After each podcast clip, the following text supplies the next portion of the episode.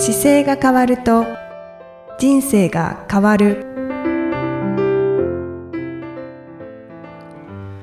こんにちは。姿勢治療科の中野孝明です。この番組では体の姿勢と生きる姿勢より豊かに人生を生きるための姿勢力についてお話しさせていただいてます。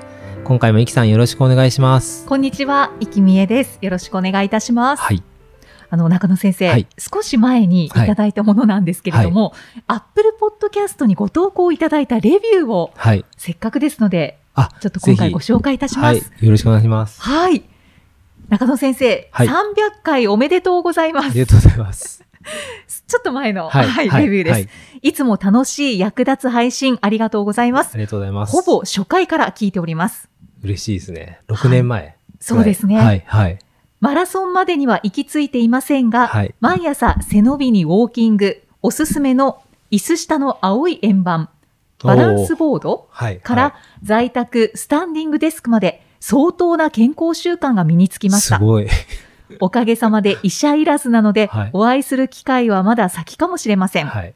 が、今後も聞き続けます。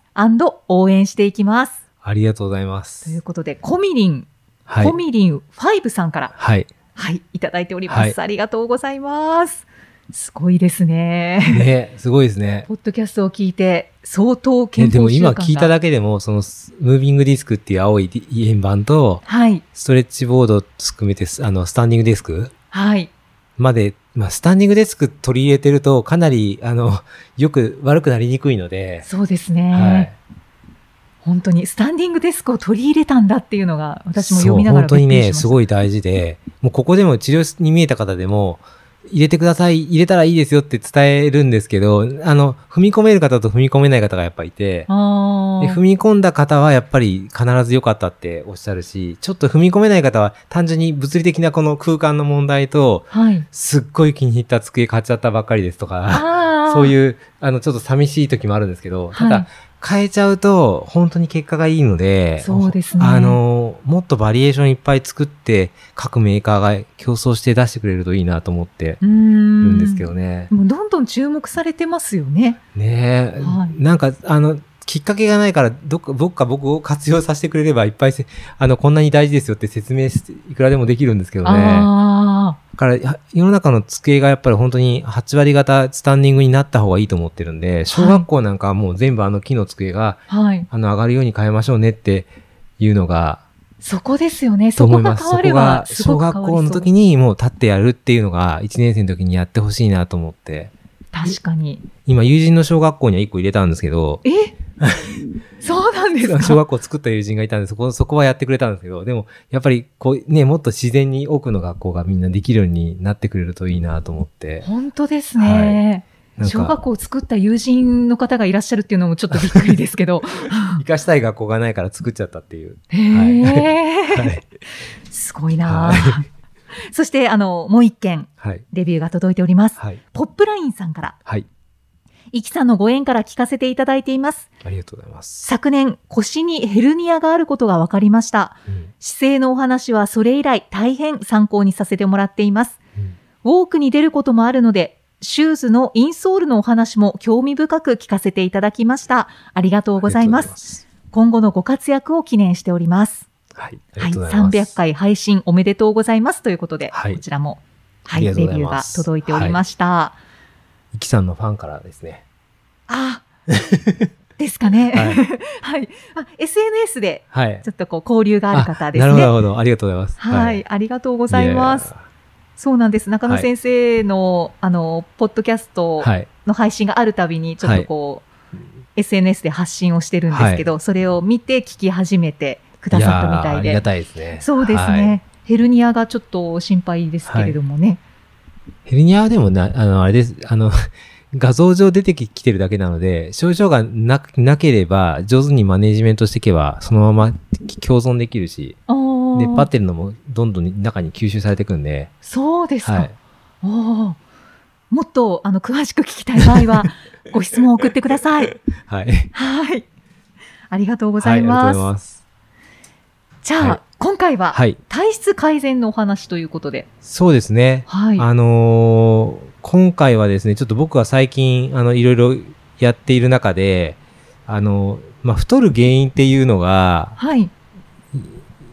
気になる方って多分たくさんいると思うんですけど、はい。あの、ずっと僕も、た太る原因って例えば食べる量と、えっ、と、使う量のバランスが悪くて、えー使う量が少なくて食べる量が多いと増えますよっていう風に伝えてきてたんですよ。はい。で、どっか頭の中にその基本的な概念が、すなんか納得しやすかったからずーっと頭の中にはあるんですけど、どうも、それ、それがちょっと間違ってるぞということが分かってきて、はい。で、これは、あのーこの本なんかトロント最、とこの書籍でですね、サンマーク出版さんのトロント最高の医師が教える世界最有有効の糖尿病対策っていう本があるんですけど、はい。この本の中に、あの、かなり、まあ、糖尿病の話なんですけど、なぜ太るかの話とか、どういう対策をしたらいいかっていうのが載っていて、はい。で、読むとですね、あの、実際には、そもそもインシュリンっていうものが血糖値を下げるっていうふうに言われていたんですけど、そうですね。はい。はい。インシュリンってこうご飯食べた時に血糖値が上がっちゃって、それを下げるためのホルモンとしてインシュリンがあって、で、下げるんでホルモンなんですよっていうふうに思ってたんですけど、それはでも下げるホルモンっていう認識よりも、インシュリンが出ることによって中性脂肪をた、貯めるホルモンだったっていうのが分かってきたんですよ。で、なので、はいインシュリンが出る食べ方をすることイコール、中性脂肪を蓄えることなんで、太っていくことだよっていうそうですこね。とが分かったので、じゃあ、インシュリンが出ない食べ方をダラダラしててれば食べる量があろうが太らないっていうことも分かるし、なので、インシュリンをいかに出さないようにしてあげることが大事かっていうのが、今の食べ方にとってすごく大事なんだなというのを今実践してます。うーん。はじゃあ、え、やっぱり血糖値がはい。ガーンと上がらない食べ方をする。あ、のは、それはいいんですよね。大はいはい大事なんですよ。で、はいあの人間の体の中に、あの、二つの回路があって、はい。あの、糖、糖質っていうものを使う回路と脂肪を使うっていう回路があって、はい。太る時って脂肪がついて太るじゃないですか。はいな。ので、普通、ついてる脂肪を使うための回路が動かない限りうん痩せれないわけですよ。はい。はい。なので、この脂肪を燃焼する回路がちゃんと使える食べ方をすれば、痩せていくんですよっていう話あですし、糖質を使う食べ方をする場合は糖質はたそのまま蓄えられないから、糖質で取ってくると、これが高くなってインシュリンが抑え込んで脂肪に切り替えてストックしようとするんで、あ。うんうんうん。なので糖質が過剰に入ってて血糖値が上がる食べ方ばっかりすると、どんどん脂肪が増えていくと。はい。はい。じゃあ、脂肪を燃焼させる回路をそう。活性化させるそういうことですよ。ことが必要。はい。ああ。なので、その脂肪を燃焼させるスイッチを入れる食べ方を今僕はしてて、はい。で、じゃあそれどういうことなのかって言ったらすごい簡単で、はい。食べなかったらいいんですよ。で、でねかん簡単に考えると食べ物ってお腹が空いてエネルギーが必要だから食べるじゃないですか。はいでも今は3食食べようと思えば、まあどこでも手に入るから食べれるんですけど、うんもともとは人間って食べれない時代もあるし、お腹が空いても食べるものがありません。でも移動しなければなりませんっていうことで生き延びてきた民族なんで、はい。そうすると、1日食べれない、2日食べれないは当然当たり前なわけですよ。なの、で、その時に初めても脂肪をエネルギー回路として使いましょうっていうことができるんですよ。ああ、切り替わるんですねな。なので、これが多分断食として、あの文化になってる人たちは、これ大事だよって分かってて、このスイッチの切り替えを多分作ってる、文化が断食によっうんて。あったんじゃないかなとも思うし、はい。それがなくなっちゃって、今ファスティングするとちょっと調子いいよっていうのも、ファスティングの段階ではこの食べない時間取ってるんで、はい。で脂肪燃焼の回路を入れる練習としては、やっぱりいいんだなっていうのもわかるので、で、それをなんかちょっと自分なりに今やってるっていう形で、は戦略的にこの脂肪燃焼にするにはどうしたらいいかっていう実験してます。い。いかがですか？今どのぐらい続けてらっしゃいますか？今ね、あの、4月の終わりからだから5、6、7っていう感じで3ヶ月ぐらいですかね。はいちょうど、はい合ってます？数字。5、6、7。うん、そう、3ヶ月ぐらいですね。そう今収録してるのが7月なので、はい3ヶ月3ヶ月ぐほらいど、2ヶ月から3ヶ月経った感じでやってますけどう、んうんうん。非常に面白くて、はい。あの、僕の基本的な体重としては72ぐらいの設定で、体脂肪率が結構僕高めだったんですよ。はい。でそれが、体重と、が今な68から9ぐらいの間にいるんですけど、体重3キロと同時に体脂肪はそのまま全部落ちました。おお、そうなんですうんね。で、体脂肪が落ちて、で、筋肉量はその分だけ上がっちゃったんですよ。当然、あの、脂肪だけ落ちてるから。へえ、わかりやすく。うんなので、無駄な脂肪が燃焼させて、の筋肉が残っている状態っていうバランスになってきたので、あの、非常に体が軽くて動かしやすいという感じになってます。それ最高ですね。多分、そう。皆さんがそれを目指してますよね、きっと。体脂肪だけそうですね。落としたい。あの、でもね、驚くほど食べる量が少ないから、あの、経済へのダメージはかなり大きいと思います。そこを考えられるんですね。そうそう、全体で考えるとね、ではいこんなに食べなくても動けるんだっていうのがすごい実感としてあって、えーすあの、なんだろう、おひ、今だと、だいたい16時間ファスティングってこの番組には何回かお伝えしてますけど、あれははい基本的にやりながら、はい。睡眠時間もちゃんと適切にとって、で、朝は、あの、ちょっとう動かし始めるのきっかけ作るために、あの、自分で作った甘酒にプロテイン入れて、ちょっと飲んでて、そこから、はあの、お昼って言ってもさっきの10、5時ぐらいまで僕食べてないので、やっぱりうん16時間以上空けた状態で、で、夕食はまた7時とか8時、5時から8時の間で食べて、はい。っていう、その夕食メインで、その手前のお昼の弁当は本当に、本当にちっちゃな感じです。うんうんうん。細身の女性が食べるご飯のご飯なしぐらい少ないので、ああ、ご飯はなくて。はい。ブロッコー。リーがだから3つとかと、あと、なんだろう、今日だと、今日は鶏肉があってもありましたけど、鶏肉と、それからちょっとしたサラダがある感じで、穀物は取ってないですね、その時。そうすると血糖値もあんまり上がらない状態で生きてて、はいはい。で、そのまま夜にシフトして、夜は夜で炭水化物を取るとしても、野菜とか食べた後に食べるんで、血糖値がなるべく上がらないように取っていくっていう食べ方をしてると。はいで、その、なんかお腹が減ってる感とかはないんですか？減ってる感が出た時は、ナッツ食べるんですよ、僕。ナッツ食べたりとか、全然気にせずに量はき血糖値上がんないから、ナッツ食べたり、あと、そうそうですね、チーズを食べたりとか。あと納豆とかキムチとか。16時間ファスティングのの後、間。あ間、は、間はあんまりね、お腹空かなくなってきました。ああ、今そうなんですね。あの、お昼ご飯のところの食べたから夕食までの、例えば3時に食べて、夜までの間とかに、割とここでお腹が空くことが多くて、そこで食べちゃうことが多いですね。ああ、はい。そこでちょっと完食をして。10うん、そのまでの間は割と食べなくても平気になっちゃってるから、前はやっぱりお腹は空いてたんですか？でもそれでも空いてなかったかもしれないです。うん12時ぐらいまでは平気だったと思いますね。おーうん。じゃあそこは、やろうと思った方で、お腹が空いちゃうっていう場合は、どあでもそれはナッツ食べたりとかで大丈夫です。ナッツ食べるのもいいし、チーズ食べるのもいいし、えー、甘酒はちょっと糖質なのであれですけど、はい。あの、血糖値が上がらない食べ物だったら食べても大丈夫です。ゆっくり。で、な徐々に慣れてくるんで、はいはいはい。で、僕が決定的にこのやりだか、やりやすくなったのは、ケトン体っていうその脂肪の、えー、方のを燃焼させる回路がスイッチが入ると、ケトン体っていうのが出てくるんですけど、はいそのケトン体を分解する段階で口から、あの、ケトン体がどれぐらい出てるかっていうわかるケトメーターっていうのが手に入ったので、はい。それで自分の息を吐くときに、どれぐらい脂肪を燃焼してるかが見える化されるようになったんですよ。それが、大きくて、はい。で、例えばすっごいトレーニング、空腹からトレーニングすっごい長い間したときに、測ると33とかっていう数字まで上がるんですけど、うん普通に、例えば炭水化物ばっかり食べてる時の初めは全部ゼロなんですよ、数字が。ケトン体のメーターが。でー。、0とか 2, 2にもまず上がんなくて、ほぼゼロのまま動かないんですよね。はい。なので、もしこれ番組聞いてやってみようと思った方が、ケトンメーター僕のブログにもつけてると思うんですそれ買っていただいて4000、5000ぐらいなんですけど、測った時はまず普通はゼロだと思います。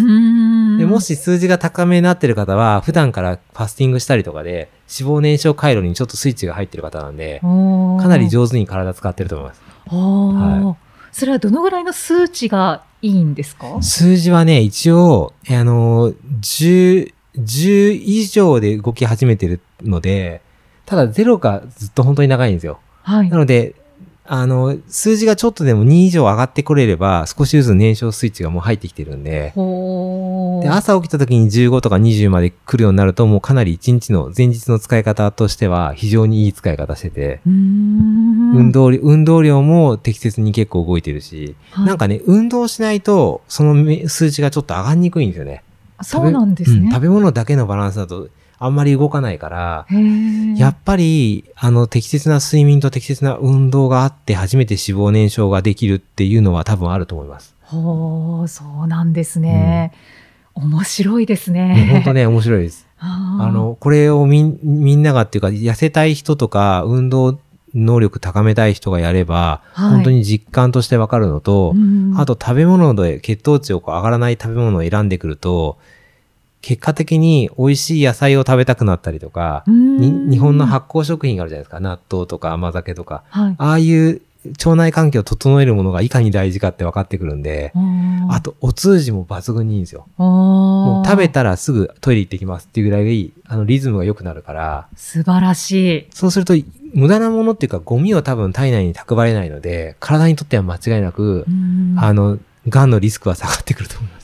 じゃあもうしっかり循環されてるっていう。そうですね。うんなんかそれが僕も3ヶ月ぐらいの間やってる中で手応えとして自分であるので、はい。なんか本当に、あ、これでなんか一個伝えやすい情報がまとまったんじゃないかなっていう感じをしてて、はじゃあ、た、あのー体脂肪率はい。が減って、体重はそんなに体重は、僕も重、体重は3キロ落ちて、体脂肪もでもその分落ちてると思いますよ。僕、中性脂肪がちょっと、中性脂肪と、こあの、けココレステロールが上がりやすい体質なんですよ、もともと。はい。すぐ中性脂肪をた蓄えちゃうパターンだったんで、あ、ごめんなさい。体脂肪って言っちゃいましたけど、中性脂肪ですね。中性脂肪、うん。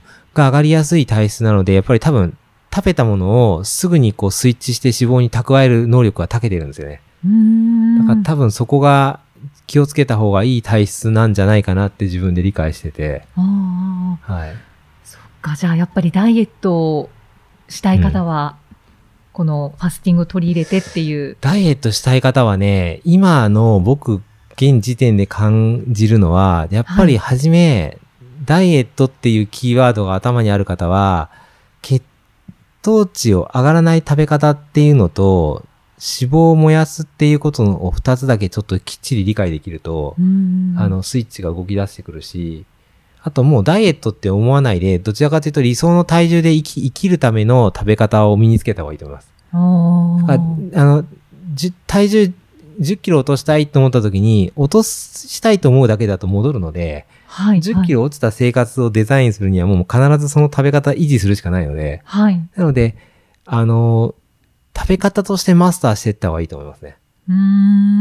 基本的にはこの仕組みで食べていけば血糖値上がらないから大丈夫で、例えばここになんか、じゃあパンケーキ食べたいけど食べるとどうなるかってやると血糖値がバーンって上がるから、その分翌日ちょっと体重としてっていうかむくみやすくて体重重くなったりとかがわかるので、あ、はい。これやるとこうなるんだなって数字が上がったり、あとケトン体の数字でいくと数字が下がっちゃうから、はい。あ、またなんか糖質燃焼する回路になっちゃったなって分かると、自分でどこに行ってるかが見えてくるんですよ。はい。はい。そうするとこれやれたら絶対続くから、じゃあこの選択肢は、ちょっと今週はもうやめとこうとか、っていうふうに整えていくと、1週間の中で食生活が整ったら、よ4回やると1ヶ月じゃないですか。そのはい結果的には思ってる体重にどんどん近づいてくると思います。ああ。だからかなり戦略的に体重っていうか、あの自分のなりたい体にはなれるんじゃないかなっていう気が、今の自分の実感としてはありますね。うーん、そうですね。しかもしっかり見える化されてるので、やりやすいですよね。そうです、でなんとかを食べなさいとかっていう本はいっぱいあるんですけど、食べなさいとかやるとストレスだから、うん食べれるけど食べ続けるとどうなるかが分かれば食べ続けなくなるから、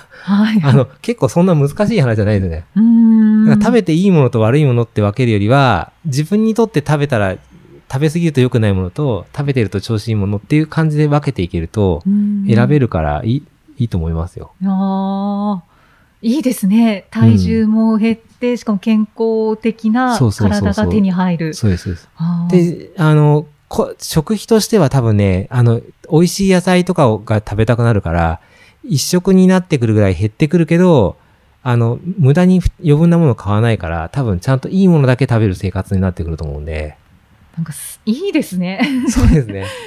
いいこと尽くしですね。そうそうすると結果的に多分、あの、あれじゃあ野菜家で作ったやつの美味しいよねって言って家に土地があれば、はい野菜作ったやつを食べるようになるかもしれないですし、買うややつよりなんか作った方の野菜が美味しいって分かればそっちを食べてくるから、なんかもう、うんもう一回原点に戻ってくるのかなっていう気もしますよね。ああ、そうですね。はいへえ。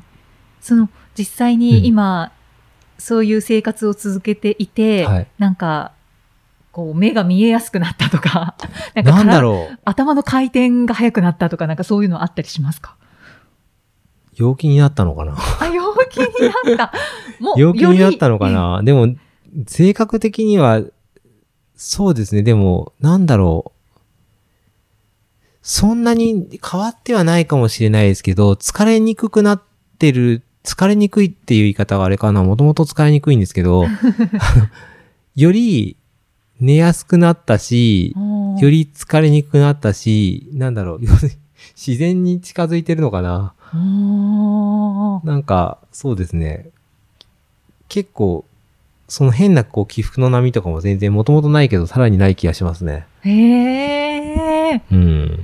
面白いですね。うん、なんか、だから、すごく、この僕の、この先ほどの糖尿病対策の本とか、はい。あと、ケトン体が人類を救うっていう本がこうあるんですけど、はい。糖尿病制限で。この辺の本で、あの、勉強していただくと、いうか一回読んでいただくと、多分、うん大事にした方がいいところのポイントがわかるので、はい。はい。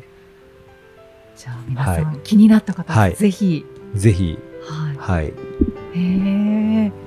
いや、すごく興味深かったです。はい。まだまだ研究中なんで、またあの、アップデートしてご報告していきます。お願いいたします。はい。はい。また次回もイキさんとお送りしていきたいと思います。次回もよろしくお願いします。よろしくお願いします。ありがとうございましたあり。がとうございました。この番組では姿勢や体についてのご質問そしてご感想をお待ちしておりますご質問とともに年齢体重身長性別をご記入の上中野生態東京青山のホームページにありますお問い合わせフォームからお送りください体を見直す時間は人生を見直す時間である姿勢治療科の中野孝明でした。